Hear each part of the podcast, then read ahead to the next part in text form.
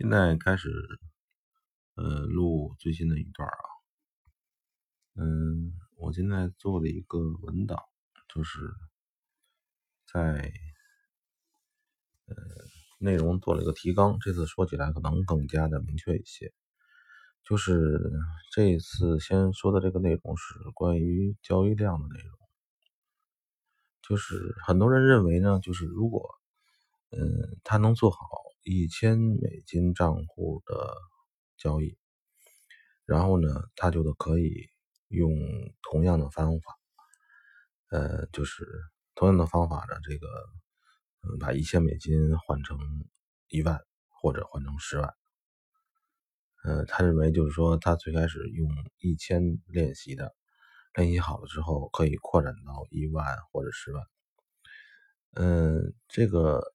呃，其实呢，这个是不行的，是因为这个，嗯，实际上，你如果做一千美金能够盈利，嗯，就算是稳定盈利啊，你的很多交易是是非理性的，而且不要以为呢，呃，量化交易是什么的好东西，嗯，你作为一个小的资金的交易者，你的交易呢？必然是非逻辑的，必然是非逻辑的，而且里边肯定会掺杂很多非理性、非逻辑的东西。这个原因是什么呢？是因为我们是，我们是活的，不是机器，所以呢，不能按照我们本身就不能按照机器来行事。嗯，举一个例子啊，我们可以想象一下，一个昆虫。为什么不能长得像大象那么大呢？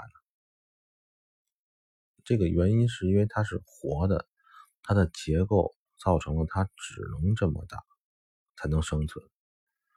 或者说，嗯，交易上也是，作为一个呃昆虫的这种小交易能活下来的交易，你把同样的东西方法扩大到大象那么大就不行了。嗯，你想到大象那么大，必须改变结构，改变很多。呃，所以呢，不同账户、不同大小的账户，呃，是不一样的。如果作为一个老鼠、一条狗，本身能够很好的活着，嗯，你就不要把自己想有一天变成大象那么大，因为变成大象那么大的话，你一定会亏钱。因为，呃，我认为啊，交易本质上和生物体是一样的，它是灵活的，它是活的。呃，也结论也就是说，活的东西啊，它无法直接放大，不能像没有生命的机械或者建筑那样，是吧？呃，其实这个机械和建筑也是在一定范围之内能够缩小放大，也受制于环境。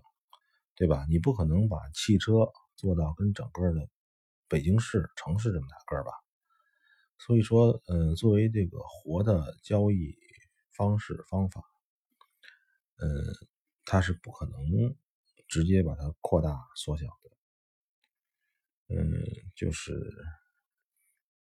这一节的内容，就是说你的交易量，你的交易量如果放大，你的方法。往往不能沿用，就是这个原因。录的有点少，四分钟，四分钟吧。